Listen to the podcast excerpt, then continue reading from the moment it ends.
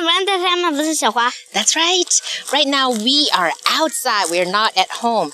And w- let's not say where we are, but let's have people hear the sound from nature. Yeah. I saw a a dead fish. Yeah, I saw a big dead fish. Okay, 那我公布答案啦。We are nearby Jinhaihu. It's a lake in Pinggu County in the suburb of Beijing. And we're on a hiking trip, am I Yeah. right? Do you like hiking? Mm, Not really. Not really. Why is that? It's too um. Too what?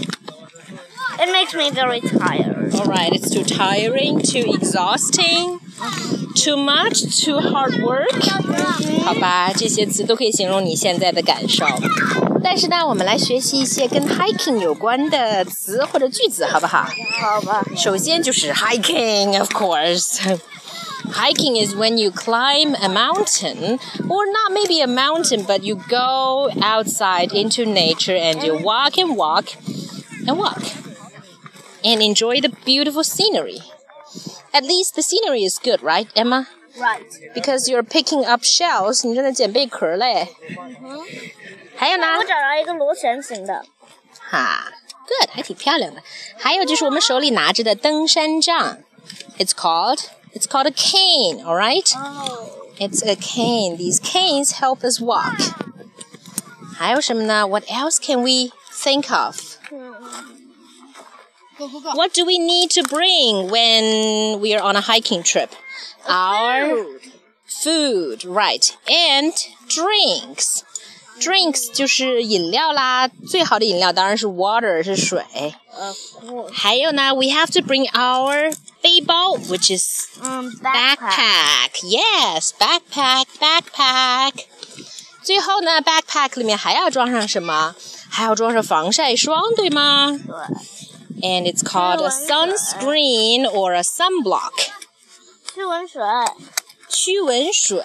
You can say it's um, anti mosquito spray, or you can say it's a mosquito spray. 叫驱蚊水. All right. 医用水。对了，如果要带上晒呃不是晒后，就是被蚊子咬之后涂的那个，那个叫做 mosquito bite relief。OK，所以哦还要戴上我们的帽子，太阳帽叫做 Well, the cat.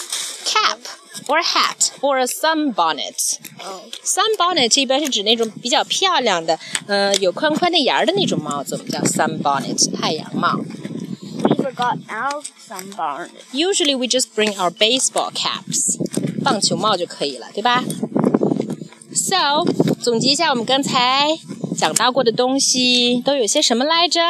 不记得。 A cane，哎 A backpack ，and food and drinks， and oh a and mosquito mosquito spray。 spray and a bug bite relief or a mosquito bite relief. 最后还有我们的 and our hat. hats and sunscreen or sunblocks, right? And of course, we bring ourselves. Yeah. Uh-huh. And So, hiking. in hiking, of course, the word hiking is the most important word because that's what we are doing right now. Okay, since I think you're a little bit tired, Emma, shall we call it a lesson? Yeah. And so, That's all for today. Goodbye. Goodbye.